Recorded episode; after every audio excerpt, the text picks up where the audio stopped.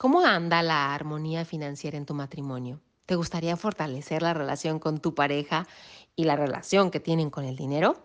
Si tu respuesta es sí, yo te quiero enseñar algunas estrategias claves y fundamentales para manejar las finanzas en el matrimonio y sobre todo, fíjate bien, lo más importante, construir un futuro económico sólido y juntos por el bien de la relación de pareja y sobre todo por el bien de terceras personas que forman parte de esa relación.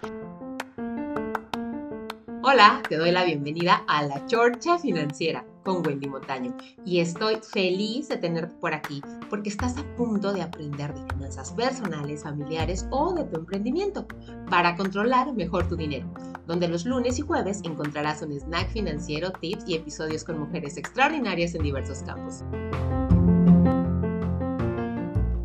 ¿Por qué te digo esto? Mira, eh, eh, recientemente, hace un par de días, me tocó junto con mi esposo participar en un retiro eh, de matrimonios y no dejaba de sorprenderme la cantidad de comentarios que se hacían sobre el tema del dinero y la falta de recurso económico en la pareja, pero yo observaba mientras los escuchaba y te lo comparto, no era porque tuvieran malos ingresos, no era porque tuvieran malos sueldos, o sea, estaba sucediendo algo diferente en la relación, porque algunas de las parejas que estuvieron en este encuentro que te platico mencionaban eh, montos que habían ganado y por lejos estaban cercanos a lo que es un salario mínimo.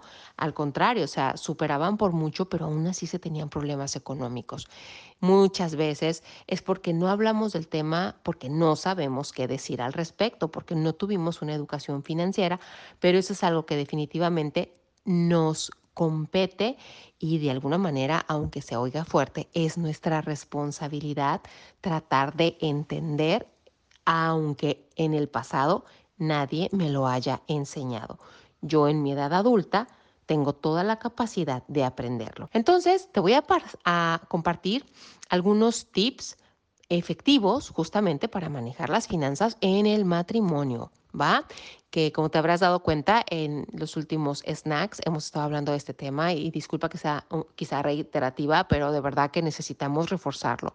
La realidad social y de parejas nos indica que este es un tema que no está de más seguir reforzando. Entonces ahí te va el primero, comunicación clara. Sé transparente y honesto con tu pareja cuando hables de dinero. Si bien es cierto, hay un tema de, poder que está detrás del dinero, de confianza, de eh, que no estamos acostumbrados a tocar este tema, cuando lo hagas, sé lo más transparente y honesto que puedas, porque el hecho de que una de las partes se dé cuenta que no se está siendo honesto 100%, va fragmentando la relación. Y esto en temas de dinero, te lo digo por experiencia, no hace bien a la relación, no conviene, no ayuda a construir, al contrario, va mermando cada vez la confianza. Y bueno, si tú me dices que ganas 20, pues yo ya no te creo. Y si luego me dices que tuviste un gasto, pues tampoco te creo porque la última vez me echaste mentiras, entonces pues ¿quién me garantiza que sea así? Y no queremos eso. Entonces, comunicación clara y honesta. Número uno, planifiquen en conjunto. Llámese que hagan un presupuesto familiar, que definan metas en los diferentes plazos que hay. Pueden ser metas a corto plazo o a largo plazo para ver hacia dónde se van a dirigir o hacia dónde se van a estar destinando los recursos que entran al hogar. Siguiente tip. Hagan un ahorro siempre. Acuérdense, así como tenemos muchos motivos para gastar, tenemos muchos motivos para ahorrar. Y ya hemos hablado en otros snacks que está el ahorro de emergencias, de corto plazo, de largo plazo y también el ahorro para el retiro, que aunque pareciera que es el mismo, de largo plazo, la realidad es que no, no necesariamente es así. Y el último tip es respeto mutuo. Es importante reconocer y respetar las diferentes perspectivas y valores financieros de cada uno. Recuerda que cada persona tiene una historia con el dinero tan particular como las huellas de los dedos. Y eso lo tenemos que entender ambas partes, porque en casa tú aprendiste un lenguaje y él o ella aprendió otro lenguaje. Entonces, cuando empiezan una relación juntos, es evidente que en el tema del dinero van a hablar dos lenguajes diferentes, pero justamente por eso es importante hablar para encontrar nuestro nuevo lenguaje en relación al dinero.